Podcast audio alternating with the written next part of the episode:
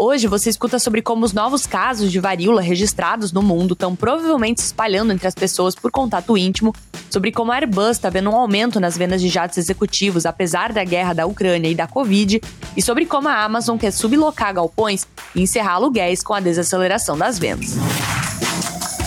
Esse é o Ouvir na Bloomberg.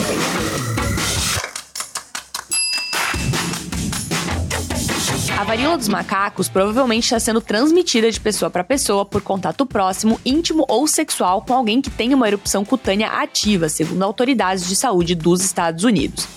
Embora o risco para o público geral seja baixo, os profissionais de saúde estão sendo alertados para monitorar possíveis casos e usar equipamentos de proteção quando necessário. Ao contrário do vírus da Covid-19, que se espalha pelo ar e por gotículas respiratórias, a disseminação da varíola dos macacos requer um contato muito mais próximo.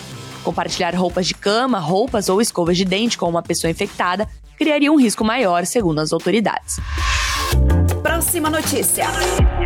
A divisão de jatos corporativos da Airbus está mais otimista sobre as perspectivas para esse ano, mesmo com o conflito russo-ucrânia e os bloqueios chineses por coronavírus pesando nas vendas.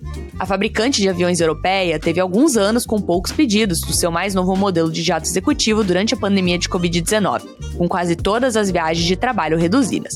A versão corporativa do A220 foi lançada em 2020, mas não recebeu pedidos no ano passado após seis compromissos no ano anterior. As vendas agora estão crescendo, com cinco pedidos de jatos corporativos até esse ano. Há oportunidades no Oriente Médio e nos Estados Unidos para concluir mais negócios, segundo o chefe global da Airbus, Benoit Deford, em uma entrevista antes de uma conferência mundial de aviação executiva. E tem mais. A Amazon, presa com galpões demais agora que o crescimento das vendas online causado pela pandemia diminuiu, está tentando sublocar pelo menos 900 mil metros quadrados de espaço e pode desocupar ainda mais ao encerrar os arrendamentos com os proprietários, segundo pessoas com conhecimento da situação. O excesso de capacidade inclui armazéns em Nova York, em Nova Jersey, no sul da Califórnia e em Atlanta, segundo essas pessoas que pediram anonimato à Bloomberg News porque não estão autorizadas a falar sobre o assunto. O excesso de espaço pode ser mais do que esses 900 mil metros quadrados, de acordo com duas dessas fontes. Outra pessoa próxima às deliberações diz que ainda não se tem uma estimativa final sobre a metragem quadrada a ser desocupada e que o número permanece incerto.